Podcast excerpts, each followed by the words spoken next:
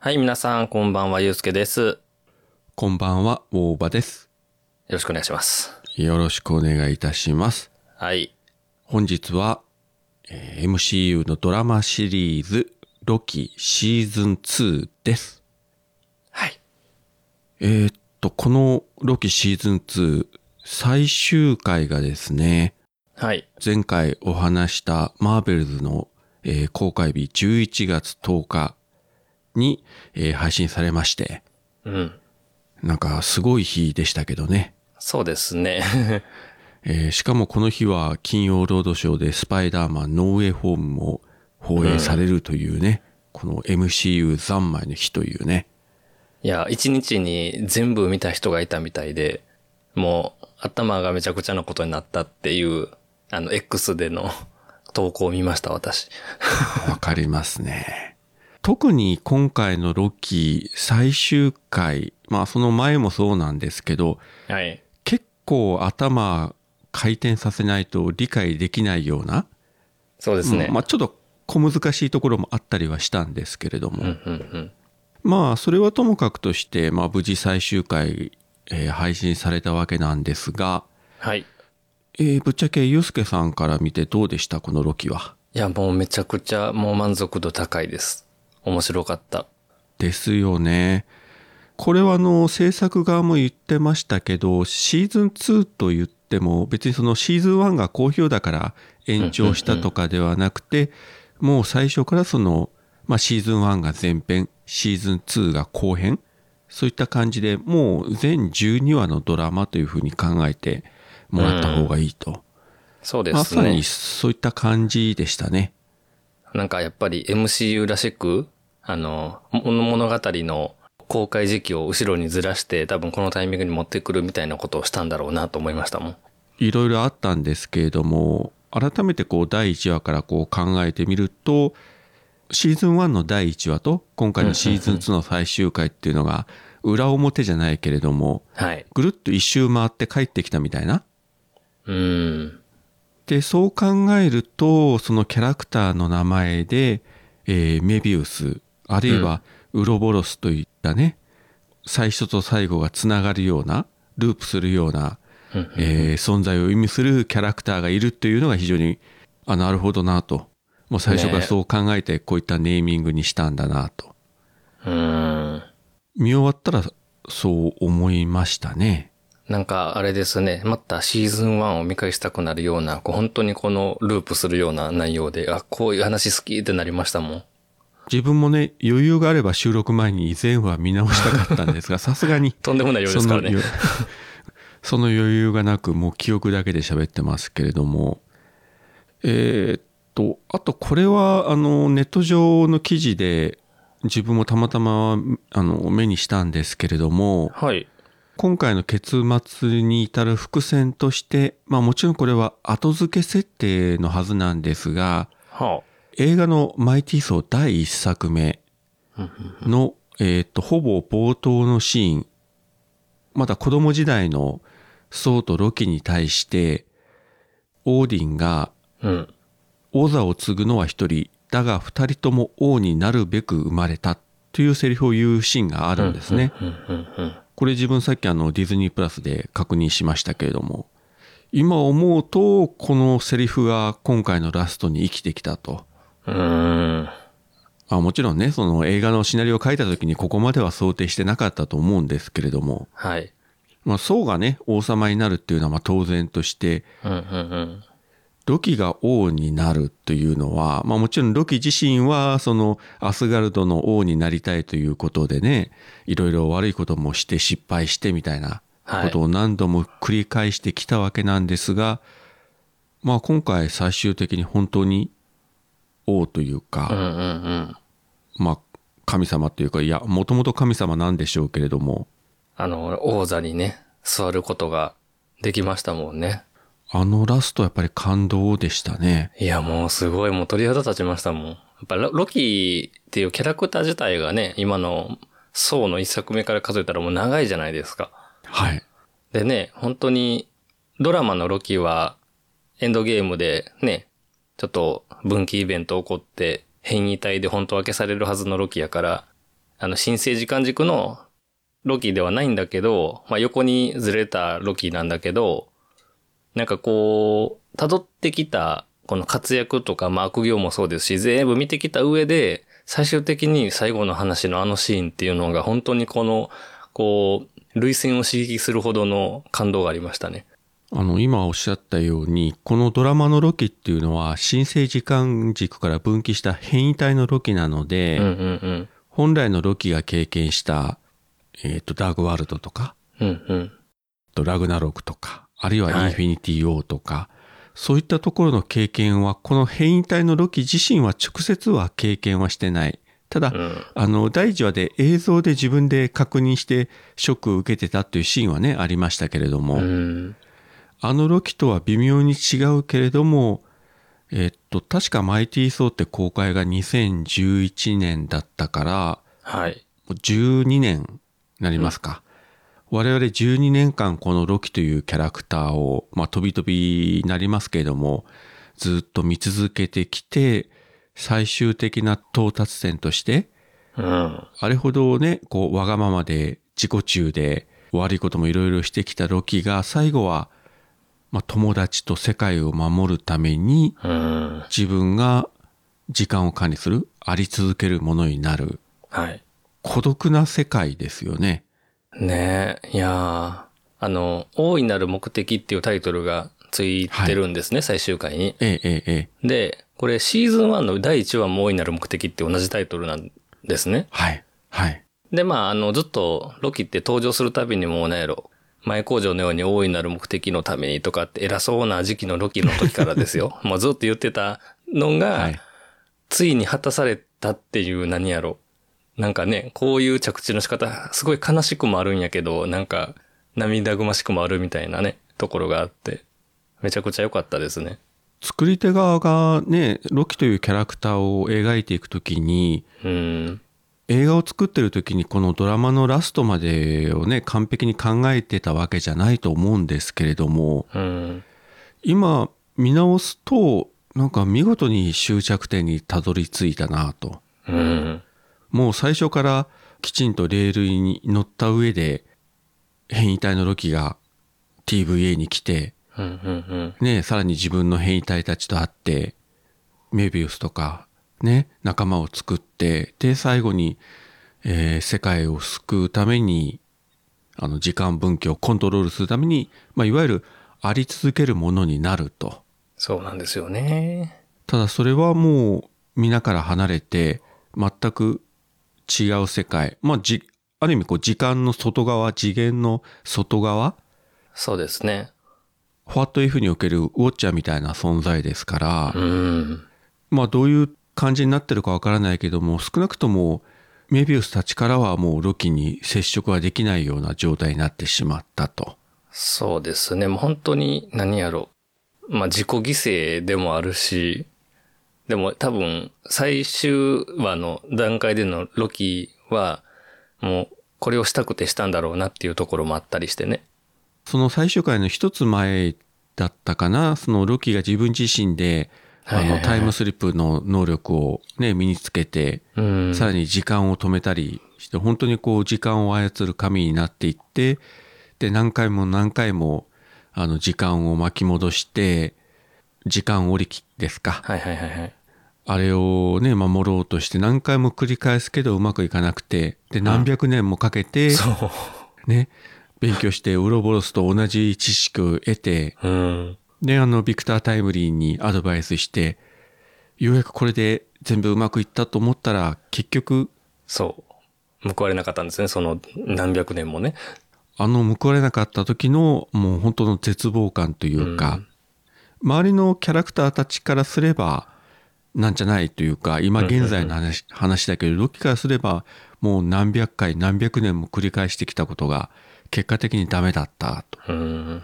でもそこでめげるんじゃなくて、自分で、まあ、あり続けるものになうる。んまあ、手がかりを求めてどんどんどんどん遡ってきましたもんね。結局、あの、シーズン1の1話まで遡るほど、なんかこう、何かできることがないかって言いながらね、いろんな時間に行ってましたもんね。ね、今思えば、それぞれの仲間たちにこう、別れを告げるようなシーンでも、あったわけだし、うん。特に。にあの第1話でのそのメビウスとの取り調べというか尋問シーンをもう一回繰り返すけれども全然ね意味合いが違っててここまでこう二人の関係を見てきた上であのシーンを見ちゃうとなんか泣けてくるなというねそうですね。まあ、バディものでもありましたからね。メビウスとの。なんかあの、えっと、11話いろんな変異体だった頃の TVA 職員に会いに行くやつあるじゃないですか。もちろんメビウスも含まれてるけど。その中で、悲しいというか、あの、うん一つ前の、えっ、と、シーズン2の3話で、時間織機一回壊滅して、もう、みんな TVA 滅んでるじゃないですか。はいんで、なんか、ロキだけが時間遡れるってなった時に、そっからね、なんか、仲間がみんな他人になっちゃうんですよ。ですねそこがなんかその悲しいというか、で、結局、最終話もロキ一人で頑張っていろんな時間行ったりとか、さっき言った何百年も頑張ったりするけど、事情分かってんのロキだけで、なんか、周りの人はキョトンとしてて、なんか若干、こう、誰ももう何やろ、ロキと同じ立場におれないっていう状況ができてんのが、なんかこれなんか嫌な、嫌なというか、悲しい最終回になるんじゃないかなって予感がして、ちょっとハラハラしてたんですよね。あんなに守りたいって言ってる世界とか、友達とかってもう言ったら自分のことわからないわけじゃないですか。はいでも守りたいってなんかすごい泣けるな、みたいな。究極の自己犠牲っうてん。言っていいと思うんですよね、うんうん。誰とも触れ合えず誰もいない孤独な世界でまあその世界の中の時間経過という概念があるかどうかすらわからないけれども、うん。もう何百年か何千年か何万年か何億年かわからないけれどもそこにロキはずっと一人であり続けるとうん。まあそれがその神聖時間軸を守って世界を守って仲間を守るためうん。だからロキ的には、なんて言うんでしょうね。本当にやるべきことをやったということなんでしょうけれども、それにしても、うんやっぱりあまりに悲しい結末ではありますよね。ねえ。あの、シェルビーと話すシーンがあったんですね。最終回近辺に。で、なんか、シェルビーはもう自分、シーズン2では自分のね、あの、時間を見つけて、まあそこがあるんやったらもう他の世界がどうなっても構わないみたいなね。はい。カーンが来たら殺すみたいな、まあ相変わらずな感じだったけど、あなたはどうしたいのって言われた時に、一人になりたくないって言いながらロキが泣いたんですよ。はいはい。もうそこがね、もう、 そこですよね、ほんまに。そこがもう全てっていうか、これまでもこれからも、まあ最終回の、あの行動もっていうところがあって、うわーってもうロッキーってなりましたも本来シルビーもロキの変異体だから、ん。うん。ある種一番分かり合えるはずだけど、結構シーズン2のこの二人って、ずっとこうすれ違うというか分かり合えないままうんうんうんうん平行路線状態で、最後はこう理解してもらったところもあるけど、うん。本当は一番ロキにね、近い立場で、あの、同じ力を持ってるシルビーですら、もうカーンの変異体を通すことを、うんうんもうそれ、えーそのなんかまあ執念というか、もちろんそれは理由があるんだけれども、うん。もうそこに凝り固まって、本当のロキの本心というか思いが理解できなくて、でも、ロキはシルビーのことを好きだけれども、まあ振り向いてくれないというか、まあ片思いという言い方でもちょっと違うんでしょうけれども、そこがね、うんまあ悲しいところで、本当にあの、このシーズン2、ロキが孤独に頑張り続けて、頑張り続けて、結果、もちろん死んだわけじゃないけれども、うん。違う世界で一人黄金の玉座に座ったままあの時間軸を管理していくというのはねねえ。なんかでもその、えっと、1話、1話じゃない、シーズン1の最後に、えはいあり続けるものが、なんかそんなこと言ってたじゃないですか、結局。なんか、つぐだのつがだのって言って、あ、なんかこういうエンディング迎えて悲しいし、いろんな、あの、感情あるけど、結局なんか、彼の言ってた通りになったなっていう続々感もちょっとあって、なんかこう、時間ものの、すごい面白いとこやなと思いましたね、この、言った通りになったっていうのがね、うん最後。ロキの、もちろんね、意思でやったんやけど、なんか予言されたみたいに、なんか見透かされたような気持ちもあって、ちょっと、あり続けるもの超えってなりました。結果的にあり続けるものカーンはそのあたりも多分分かってたんでしょうねうーん。なんか規模感がすごいですよね。なんか話の。で、今回、そのあり続けるものの変異体、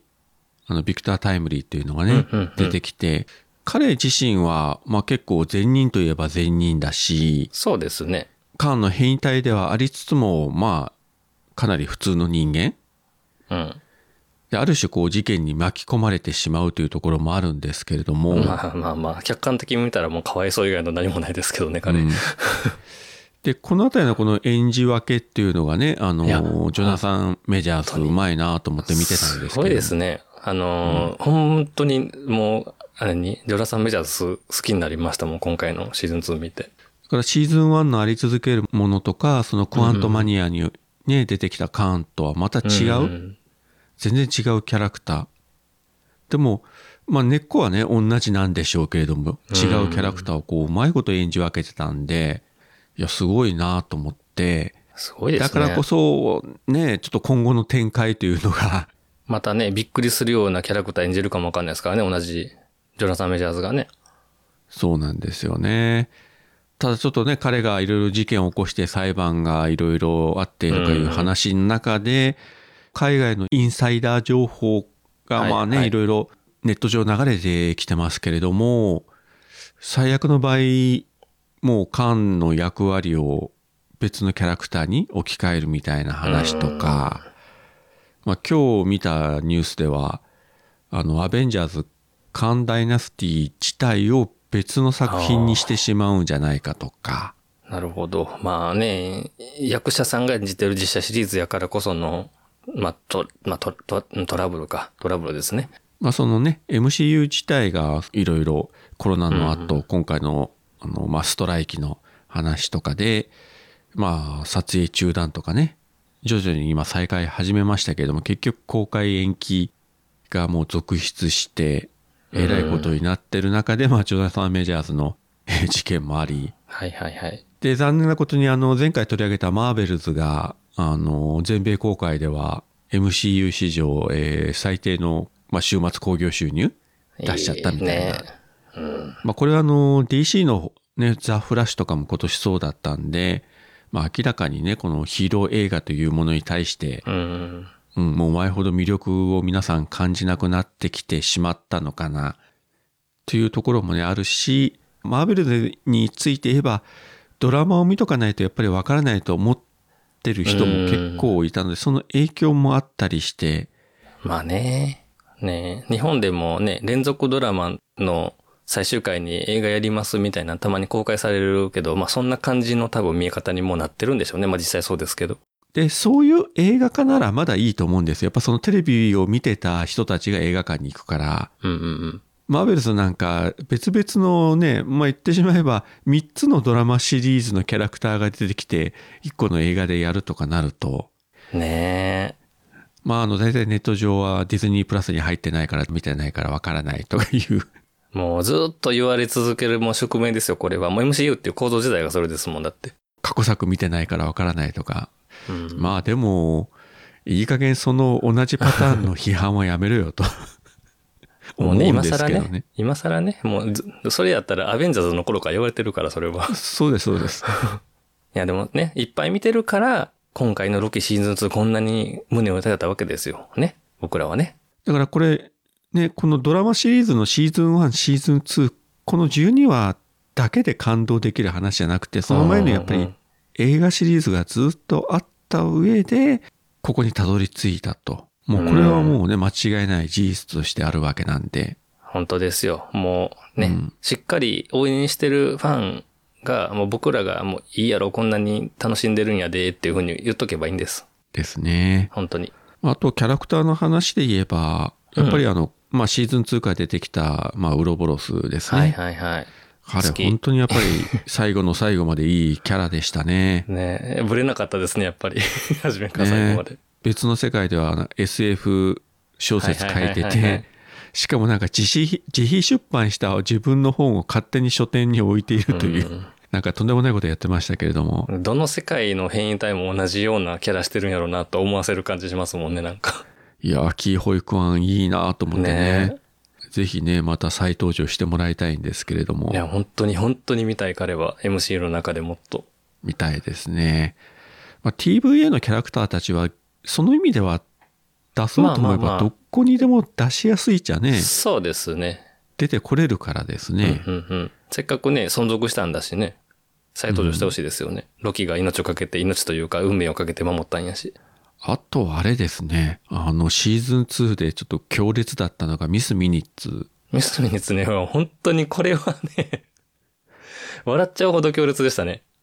なんかあると思ってたけど、初めからね。かなり怖かったですよね今回怖い怖い怖い怖い。あのシーズン1の時はねなんか意味深に出てきてなんか裏があるだろうなぐらいでうん。でもちょっと可愛らしいなというキャラクターだったけどうん。シーズン2でまあその彼女の本音というかちょっとシャレにならんぐらい怖かったっすもん。 怖かったしいや下手したらこいつがラスボスかとうん全ての元凶はこいつかと思ったぐらいあ怖かったの、ですよね。あれですよ。あの、ドラマ進んでいくじゃないですか、シーズン2の。はいはいで、まあ、X とか、まあ、ファンの人が、まあ、投稿するようなやつとかも目に入るわけですよ。はいはいだから、シーズン1で、シーズン1の時に、やっぱミス・ミニッツって、こう、マスコットキャラクター的に、こう、グッズとか、ね、あの、なんていうの、ステッカーとか、いっぱい出てたんですけど、キーホルダーとか。はいはい。あの、シーズン1の時に買ったミス・ミニッツのグッズ、手放そうかなっていう、あの、つぶやきが回を追うごとに増えていくっていう。それこそあの今日たまたまですね自分あの映画見に行ってはい。で映画館のグッズコーナーちらっと見たらミス・ミニッツのなんかキーホルダーがあったん ですよ。そう。怖いんですよね、あの笑顔が今となっては。そうなんですよ。普通に見たらね、笑顔で可愛らしいなんか時計のね、キャラクターなのに、シーズン2見た後だと怖いよな、これは、みたいな。ねえいや、でもなんか最終話でしれっとね、復活させてくれてたから、純粋無垢なミス・ミニッツは多分まだこれからも出てくるんでしょうね。きっと。これは初期化されたんですかね。吐かないもんですね。初期化されたらなくなっちゃうってあんだけ怖いことしてたのに。まあ、いわゆるあの AI ですからね、人工知能なんで、まあデジタルのやつなんで、初期化されれば、綺麗さっぱりね、過去の記憶を消されて、うんうん。今後は、まあ、役立つ AI としてね、TVA のサポートするんでしょうけど、うん。いや、本当に、あの、何やろう。番狂わせキャラとしてシーズン2で大暴れでしたからね。なんて言うんでしょうね。もう途中からそのね、AI とかじゃなくてん本当に一人のキャラクターとして悪意もあるし、こう嫉妬深い面とそうか、そうそなんう。かね、いろいろ出してきたので、あり続けるものへの何この、いわゆる AI なんだけど、この感情を持って恋してしまったみたいなのもあったし。結局あり続けるものを一番分かってる。で、うんうん一番役立つのは自分だと。お前らは記憶消されてるだろうみたいなね。なんか上から目線的な。ジャービスの、あの、良くない方向に進んじゃったパターンですね。そうですね。まあその意味では、ね、もうウルトロンみたいな感じで、ああ、確かに。なんか悪い方に悪い方にこうね、自己を進化していくみたいうなん感じですよね。で、ミスミニッツの怖いところは自分は何もできないじゃないですか、ホログラムやから。はいだから周りの人間をなんかうまいこと操って、なんかね、手のひらで転がしながら悪事をなんか働く、働働いていくみたいな、うんうんうん怖ーと思って、もう、あの、半ばちょっと、あの、ゾクゾクしてましたもん、シーズン2の。結構ラボーナとミスミニッツが結構好き勝手やるあのあたりは結構怖かったです。ですね。そのラボーナすら、あの、うん見下してましたもんね。そう。最後はね、今日も送りやしね。虚無空間に行って、そう。えー、多分あの最後はアライオスにやられたんですかね。でしうょうね。あの割り方はなんかいろんな考察あるけど、多分僕はそういうことじゃなんじゃないかなと思いますうんうんね。うんうん。なんかいかにもという感じでしたけどね。うんやっぱりファンとしてはいろいろあったけれどもこういった結末を踏まえた上でやっぱり続きが見たい、まあ、ロキの先を見たい、うんシーズン3はあるのかみたいなあ、でもなんかなさそうなこと言ってるんでしょ制作の人は。これで終わりです、みたいどうなんですかねいやロキというキャラクター自体あるいは他のね、さっき言ったけど、まあ、ウロボロスとかもね、まあ、もしかしたら他の作品に出てくる可能性は多分にあると思うんですけど、ドラマのシーズン3というのがあると結局またあうのんロキがこの世界に戻ってくるとなると、あのシーズン2最終回での決断は何だったのかというね、ことになっちゃうんで。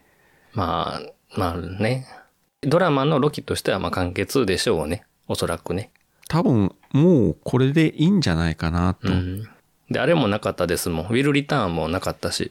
ですねうん。ただロキ自体は多分どこかで何かの形でおそらく出てくるしそうですね。やっぱりそうと再会させてもらいたいじゃないですかうん。なんか、ね難しい場所に座っちゃったけど、願いますよね、そこはね。まあ、例えばね、あのー先のアベンジャーズでね、ううんんうんうんなんかとんでもないことが起こった時に、ロキがね、助けてくれるとか、なんか分身ぐらい飛ばしてきそうですね、ロキやったらね。うん。あるいは、その、新生時間軸がまたどうかなりそうになって、ロキを助けるためにソウがあそこに行くとか、うんうん。まあ多分いろいろありそうな気はするんですけどね。いやでも、しばらくはロキを見ることはないのかなと。ーまあ変な話、あのまま、まあずっと、まあこれ以降ね、もう登場しないってなったとしても、なんかもうそれでもロキの運命としてはもう僕らも受け入れるよみたいな終わり方ができたから、それはまあ良かったは良かったですけどね。本当の意味での神様になったというか、時間の神というんですうんかうんうん。ギリシャ神話っていうとこのクロノスか。はいはいはいはい。 MCU の世界観の中での神様というものの設定というのはね、いろいろありますけどね。あの、多分ラブサンダー話した時もこれ言ったような気がするんですけれども、なんか我々が考える神とはちょっと違うような、まあ見ようによってはただの宇宙人みたいなとこもあるし。 そうですよね。あの、ゼウスとか見てたら、ここで言う神って一体何なんだろうかというふうに思いましたけど、 まあでも本当の意味でのなんか神になったのかなと。だから、多元宇宙のまた外側にいる、そしてそれを見守ってる存在に、まあこれ、例えが通じる人は通じると思うんですけれども、あの、マドカマギカの最終回における、えー、マドカになってしまったみたいな、まさにそんな感じかなと。それなんか聞きましたよそう言ってるに、あの、思い出した人がいたみたいですね、結構ね。いや、改めて思ったら似てるんですよね。あれも、うんあの、最終回で、要まどかという主人公が、魔法少女を救うために、円環の断りという概念になって、そうそうそう。世界の外側に行って人間の体としてはいなくなるみたいな。でも、世界を見守ってるみたいな存在になるというラストだったんですけれども。確かにね、一個人、キャラクターが、ね、最終的にそんなことになるっていう規模感の大きさもなんか似てますよね。まあ、これはね、たまたま偶然の一位かなという気もするんですけれども、うんただそのマドカマギカも、また来年ぐらい新作映画があるということで、その後が語られるという、もうずずっと言ってるやつですね。ようようようやくあの2024年公開と出ましたんで、 あ、よかったです。ということはまあ、ロキも近い将来そういった形、何らかの形でね、また会う機会があるんじゃないかなとうんいうことは期待はしたいですね。あとはあれですね、まあ言わ、言ったら、ロキがこのバトンを渡した、あの、メビウスとか、シルビーとか、うん。なんかどっかにね、向かおうとしてるような終わり方もしてたから、はい。そっちからね、こう話がこう広がっていくとかもあるかもしれないですね。 TVA という組織自体はね、うん。生きてるわけだから、新生時間軸を守るというスタンスもあるんだろうけど、間の変異体を監視するみたいな、そうですよね。あの、最終回のラスト近くのセリフでありましたよね。ああ、出てましたね。その間の変異体の一人が、あの、616周辺で作業を起こしたとかいうセリフが、あれってあの、クワントマニアのあの事件の話と思うんですけれどもね。うんうんうん。だからそういった形でもしかしたら今後のまたドラマとか映画の中に TVA がね絡んでくるっていうのは多分にあり得るのかなと。ねえ。いや、すごいな。最終的にあれですよね。だから、えっ、と、時間織機の部分も自分が担い、あり続けるもののところも自分が引き受けって感じやから、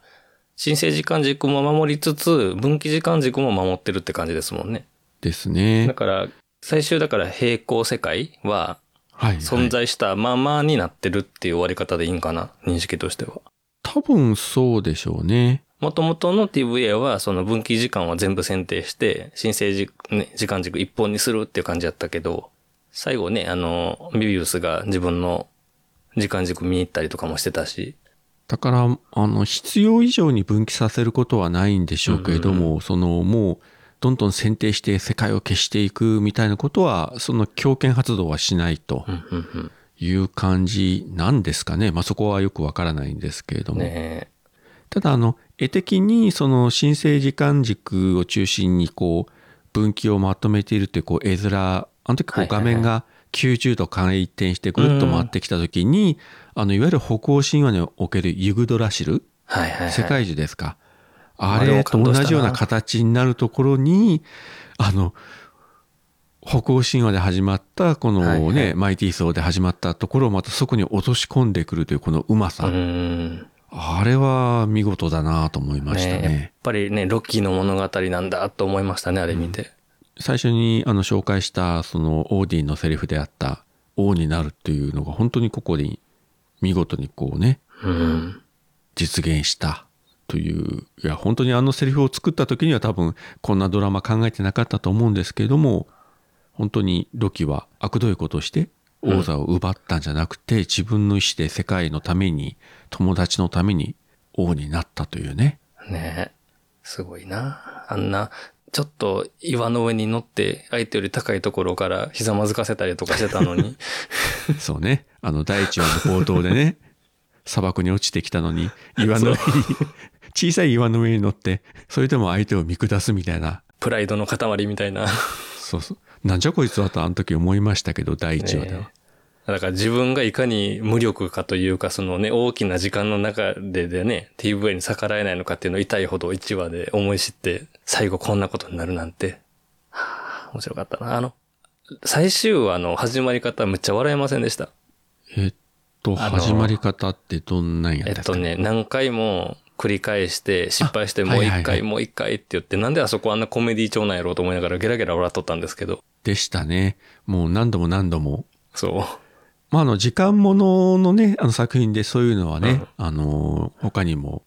ありましたけれども、なんか同じようなことを何度も何度も繰り返して少しずつ変わってはいくものの、結局あの、同じ結論に至ってまたやり直しみたいな。あの途中から周りがもうきょとんとしてるのをほっぽりがして、もう時短時短でどんどんどんどん動いていくロキがめちゃくちゃ面白かったですね。 あの、リアクションはいらんからもうそういうことを全部すっ飛ばして、はい、分かってる分かってる、はいはい、次次みたいな感じで、どんどん巻いていくというね。で周りのきょとんとした顔がほんまに面白いんですよね。シリアスな展開も突き詰めるとコメディになってしまうというね、そうそう感そうそうじで。。いや、どんな、どんな最終回が待ってるんやろうっていうね、心持ちで見始めてあれやったから、あの、いい不意打ちでした。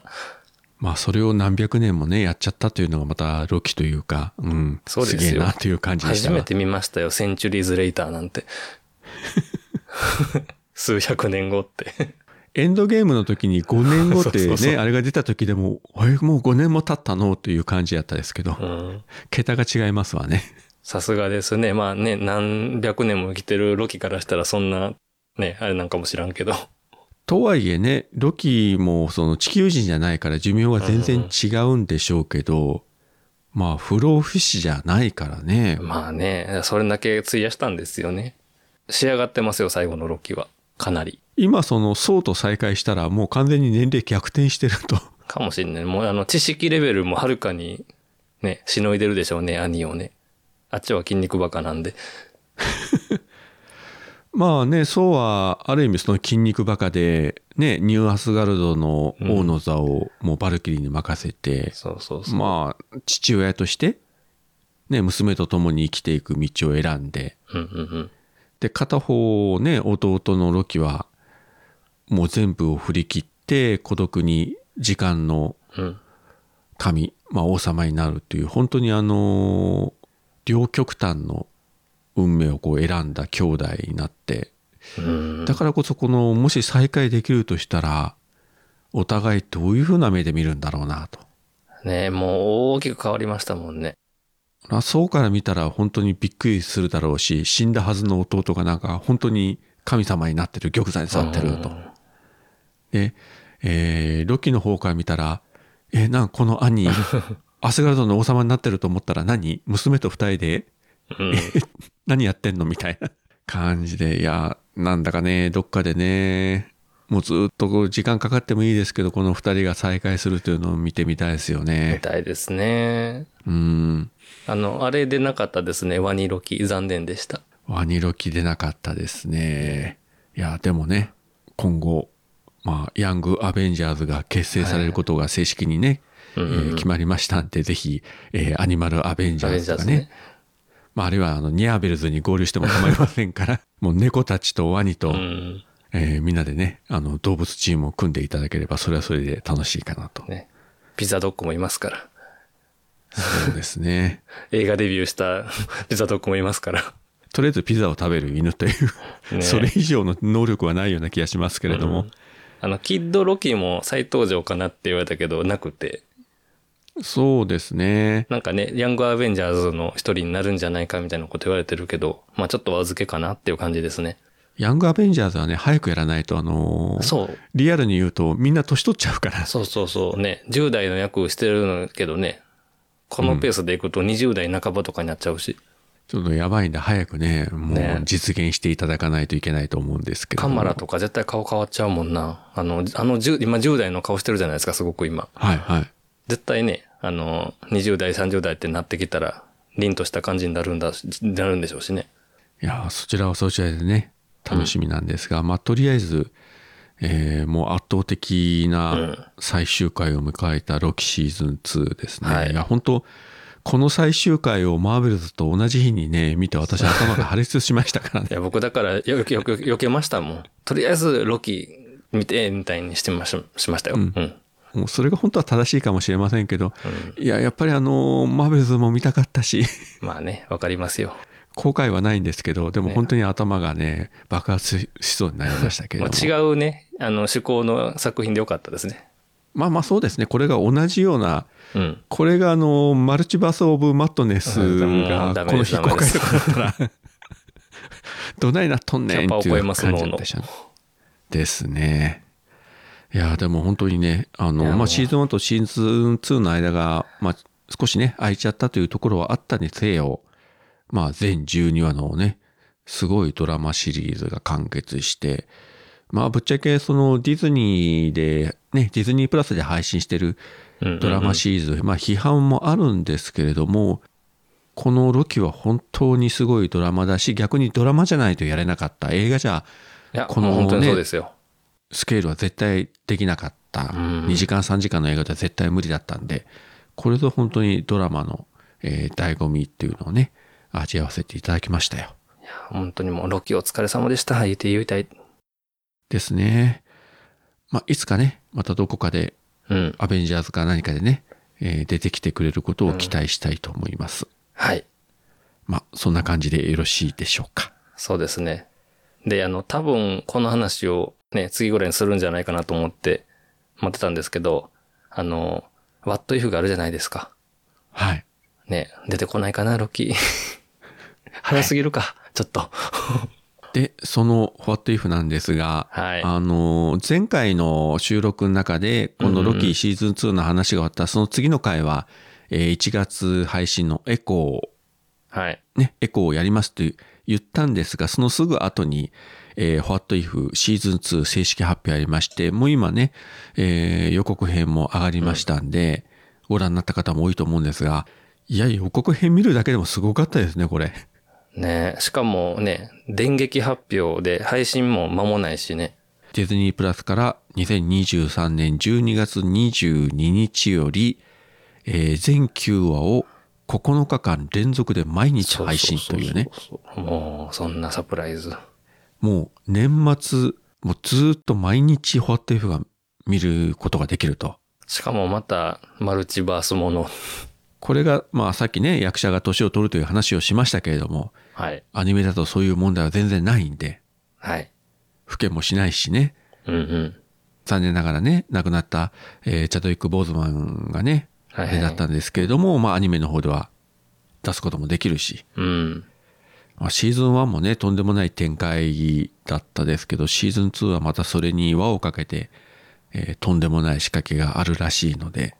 ね楽しみですね。新メンバーも増えましたからね、あれから。ですね、まあシャンチー関係のキャラクターとかね、はいはいはいい。ろいろ出てくるようですし、あとヘラも出てましたね。うんうん。パッと見よくわからないキャラクターとかいましたけれども、あとなんか、ハッピーもいましたね。はいはいはいはい。ちょっと懐かしい今となっては。なんかビルのダクトの中かなんかをごそごそと張っていくようなシーンがあって、 何やってんだろうと思いましたけれども。もう9話っていうのも嬉しいですね。結構多いじゃないですか。そう考えたら。で、22日から9話ということは、最終話えがーっと12月30日、本当に年末ですね。そして年明けたらすぐにエコーが前後は一挙配信があると。なんか一挙配信にが続くような感じですね。ですね。というわけで、えーまあ、この MCU ラジオも、まあ、年明けて1月、 あ、本当だ。割とすぐに、えー、What If シーズン2を喋って、そうで、ですそのね。後、まあ、エコーはい前後は一挙は一日では多分見れないでしょうかさすがら、にね、うん、分けて、ちょっと経ってからでしょうけどね。うん。えー見るということで、まあ、多分1月は日本撮りができるのかなと。でどっちもね、あの、新しい、何やろゼ、ゼロから見る感じの話やから、まあ、エコーそうでもすね、ねあの、一応方向への知識はあるにしても、ほほとんど新キャラでしょ、僕らの中にとっては。ですね。なんか喋ること多そうですね。まあ、エコーの方について言えば、ね、崩壊最終回で、まあ多分死んでないだろうと思われてた、えーキングピンがやっぱり生きてたと、もう予告に出てましたけれども、まあそことの関係がね、なんか深掘りされる、うん。インフィニティウォーとかで描かれた、サノスと、はい。アガモーラみたいな。うん、なんかそんな関係っぽいような描写もあったりしたんで、うんうんうん。かなり濃いドラマがね、展開されるようで、 MCU に時々出てくるややこしい親子関係ですね。みんなね、カマラのところみたいにね、仲良い家族だったらいいけど、結構なんか、うまくいってない家族関係、親子関係が多いですよね。トニー・スタークもそうだったし。大体父親のせいっていうね。そうそうそう。まあ、それで言えばね、まあ、ソウとロキとオーディンっていうのもうんね、まあ結構ちょっと問題あったりし たし。あの家族はもう本当に問題だらけなんで。そうね。まあ、父ちゃんがあれで、父ちゃんはね、長女はあんなことしてとか、そうそうそうそうまあいろいろありましたんで、まあ問題だらけだったですけれども。ねしかもあれですよね、エコーはかなりバイオレンスな展開らしいんでね。そんなにあの、はいはいもうカマラとか言ってられないような心境になるんでしょう、きっと。きっとね、うんあのダークな気分で見て、はいなんかモヤモヤしながら喋ってるような気がしなくもないですけれども、まあまあね、蓋開けてみたらどう転ぶかわかりませんので、楽しみに待ちたいと思いますが、で、まあ MCU もさっきちらっと言いましたけれども、まあコロナの影響以降いろいろあって、うん。で、あのストライキの問題、まあ一応ね、ストライキ自体は終わりましたけれども、はいまあそれで公開配信日がずれ込んでいくというのと、まあ MCU のいろいろ方針自体をどんどん見直していくということで、本当にあの、2024年がどうなっていくのかというのはね、まだ発表がない部分があるんですが、今のところ2024年の MCU の劇場版映画としては今のところもうデッドプール3だけだと。えーキャプテンアメリカとか、あれですね、サンダーボルツはもう2025年にずれましたんで、うん。ちょっとね、悲しいですけれども、ね。まあ、あの、その代わりと言ってはなんですが、SSU ですね、ソニー・スパイダーマン・ユニバース。こちらの方の、えースパイダーマンの、えースピンオフになるマダム・ウェブ、あ、出ましたね。はい、予告編が出て、なんか結構面白そうな、スパイダーマンだらけみたいな。まあそのね、予知能力を持ってるキャラクターがね、主人公になるわけなんですけれども、ちょっとこちらもね、どんな展開になるか、うん。あの微妙にね、MCU ともつながってる SSU なんで、はい。これもえーやっぱりチェックしておかないと、今後の MCU の、まあ一応予定されてますスパイダーマン4につながってくる可能性もありますしね。そうですね。向こうは向こうでユニバース広げてますからね。ですね。あと、ベノム3。こちらもあの、撮影再開したというニュース流れましたんで、どうなりますかね。でも、まあ、さっき言ったように1月にエコーと、デッドプール3が7月公開にうんうん、まあ、これ一応今のところ決定なんですけども、これ以外の配信公開の確定情報がまだないので、うん。ねまあドラマで言えば、あの、アガサとかね、大体できてるみたいなんですけれども、デアデビルはかなり大幅に作り変えるということで、うん、また伸びましたんで、うん。果たしてどうなりますか。まあ今回のね、ファット F とかみたいに急にっていうパターンも時々あるから、そういうのでね、驚かせてくれるような気はするんですけどね。映画、前倒しはないでしょうからね、延期はあっても。そういえば、デッドプール3って一番最初に発表された公開予定を前倒ししたんですよね、一旦。うんうん。前倒しして2024年の5月行ってたのがこのストライキそのうそう影響そう、で。そう7になってみたいな。ですね、7月ずれ込んだ。まあ、そりゃそうだろうなと。5まあまあまあ月でももともと、なんかかなりギリギリのスケジュールだったような感じだったんで。うん。いやー、そっか。映画一本で、しかもそれがデッドプールっていうのがまた、大体ですよ、シリーズの3作目で MCU に入ってくるっていうのは本当にいかにもデッドプールらしい。 これ、デッドプール以外だとできないですよ、こんな荒技。うん。なんか MCU のメインストリームなのかっていう、ハテナみたいな立ち位置でもありますもんね。まあ結構、あの、他の作品を茶化しに来るキャラっていう感じで確立してるんで。もう間違いなくいじり倒しますね、MCU、うんマーベルを。場合によってあの、ディズニーに喧嘩売るでしょうから。怖い怖い。怖いね、何でもありのキャラクターですからね。ねえ。あとあの MCU 関連の情報でいくとつはいい昨日ぐらい収録ベースの昨日ぐらい見たのが、あの「アベンジャーズ・カン・ダイナスティ」まあいろいろ見直しもあるんですがそれとは別にうん。監督が友好的に降板したと。友好的に降板した。はい。というのがもともとシャンチーの監督がカン・ダイナスティに抜擢されてたんですけどあ、そうでしたね。あと、あの、いろいろあって、まあ、動いてるかどうかよくわからない、あの、ワンダーマンっていうドラマシリーズもあったりするんですが、うんそっちも関わって噂がねあるやて、どうやら、カンダイナスティがいろいろあってるんで、うん。手が回らなくなってるところもあるんで、そっちは降板して別作品をやりますよと。へえ。で、公式の方がご期待くださいみたいなこと言ってるんで、これはもう間違いなく、シャンチー2をやってくれるああ、それは見たい。早く見たい。シャンチー2もね、やるっていうのはだいぶ前に言ってたけど、うん。具体的なね、公開時期とかの情報が全くなかったんですが、まあ、これでね、あの、シャンチー面白かったんで、同じ面白監督かったがですね2もやってくれるということであれば、今からやってもの、おそらく公開2年、早くても2年後ぐらいと思うんですけれどうんも、まあね、でも早くあのメンバー見たいですよね、シャンチーの。最速2025年かなうん。まだ埋まってないところにね、入ってくれたら嬉しいですけどね。 一応以前出たいろんな情報でタイトル未定で公開日だけ出てるっていう作品もねいっぱいあるんですけあど、りまもうこれが何がどうなってるかもう分かんない んで、だね、タイトル見てて公開日だけ分かってて何のヒントにもならないですからね。 ないようなもんやから。えーここ MCU ですここ SSU ですとかそうそうそうれだけ分かってても何のことやらみたいな感じでうん。シャンチーツも期待なんですがあと動いてるけどまだ本当にいつ見れるか分からないアイアンハートとかねアーマーウォーズとかなんか、うまくいってたのに、音沙汰なくなったみたいになっちゃってますもんね、その辺なんか。アーマーウォーズも別に中心だったわけじゃないんでしょうけど、んあの、シークレットインベージョンの影響を受けてますからね。まあね、あれ、シークレットミジョンインベージョンの終わりから、もう、もろに繋がるやろうなっていうのが分かりますからね。ねえ、あの説明をしない限り、ちょっとアーマーウォーズね、シークレットインベージョンなかったようにしれっとやるっつわけいかないでしょうから。そうそうそうそう。また近いうちにね、あの、フェーズ4、5ってこのロードマップバーンって出たみたいに、またドドドッと発表してほしいですね。一回ちゃんと整理し終わったスケジュールを。やっぱりあの、ケビン・ファイギーがね、あの、イベントに出てきて、やっぱ喋んないとダメなんですよ。もう噂が噂を呼ぶですからね、これもね。確定情報なわけじゃないから、どれも。そうなんですよ。本当に今、100%確定してるのが、さっき言ったフォアット F シーズン2とエコーとデッドプール3の公開配信は、これはまあ確定ということで、あとは本当に今後の状況とかね、うんあの撮影再開したものの、あの、いろいろあって、時間かかるとかなって、また後ろに行くみたいな感じで、シークレットウォーズ、本当にいつになるのか、2027年 ?28 年もわかんないですけどね。ねえ、どんどん先に行っちゃうな